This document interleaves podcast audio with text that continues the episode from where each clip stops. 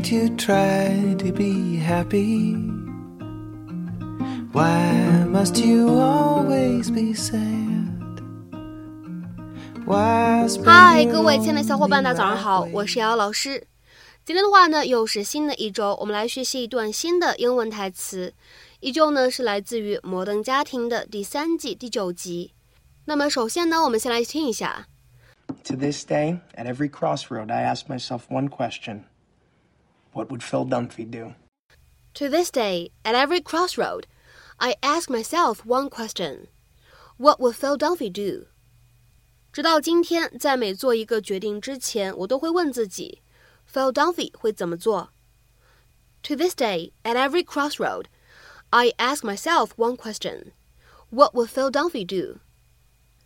To this day, at every crossroad, I ask myself one question What would Phil Dunphy do?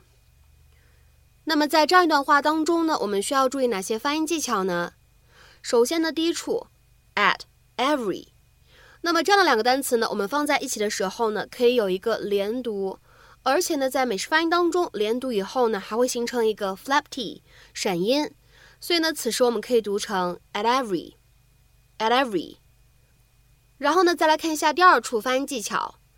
当 ask 和 myself 出现在一起的时候呢，可以有一个不完全爆破，所以呢，此时我们可以读成 ask myself，ask myself，what would 放在一起的话呢，会有一个类似于不完全爆破的处理，所以呢，此时我们可以读成 what would，what would，而 would 和 Phil 放在一起呢，又会有一个不完全爆破的处理。所以呢，此时我们可以读成 what Phil, would Phil. Ah, so many memories in this place. Do you guys still have like every cereal? We have a lot. Yeah, of course you do. Of course you do. You only have the greatest dad in the world.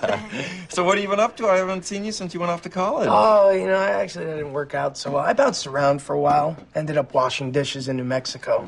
Mm. So without the benefit of a college degree, I guess your options were kind of limited, huh? Ease up. It's a holiday. Yeah, it was. It was tough. Oh no, no, thank you, thank you. That's Oh, sweet. So sweet. It was tough for a while, but mm-hmm. then a roommate and I started our own business. Was that also in the dish or cleaning industry? No, no, no, no. It's actually a small investment company. Well, small at first. You know, we rode the tech wave for a while and expanded into video games, amusement parks, sports arenas, anything that seemed awesome, really. I'm actually in town to buy a blimp. Holy crow. Wow. So if you, if you'd gone to college, you would have done all that just four years later, or or never. Alex really needs to be picked up. Sweetie, why don't you go get her? I want to hear more of what he has to say. We're about- leaving. Kenneth, I am so proud of you. You really made it. Well, I did get one pretty lucky break. Early on, I met a very special guy who taught me that what I thought and said had value. Oh, yeah. Shh, Luke. Let the man talk. He encouraged me to always find the fun and follow this thing. Your lung? No, my heart. To this day, at every crossroad, I ask myself one question What would Phil Dunphy do? Record scratch.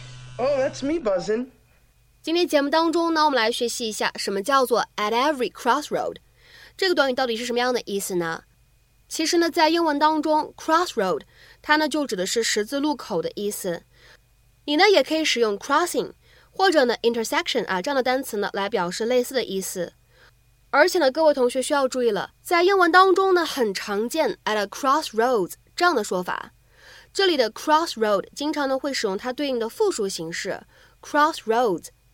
而且呢，前面会跟 a 来搭配使用，这个呢非常容易出错。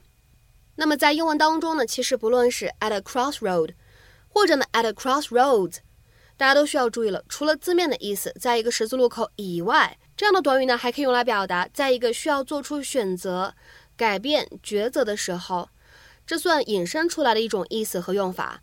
那么口语当中呢，我们也可以把当中的这样一个不定冠词啊换成定冠词 the，变成 at the crossroads。也是一个意思。那么下面呢，我们来看一下对应的英文解释：at a point when a choice must be made，或者呢，at a point of change。那么下面呢，我们来看一下这样的几个例子。第一个，After earning my degree, I'm at a crossroads. I need to figure out which direction my life should take。在拿到了我的学位以后，我面临选择，我得想明白、搞清楚我的人生应该朝什么样的方向发展和前进。After earning my degree, I'm at a crossroads. I need to figure out which direction my life should take. 下面呢，我们再来看一下第二个例子。As a company, we're at a crossroads. We can continue business as usual, or we can take a risk and try to grow.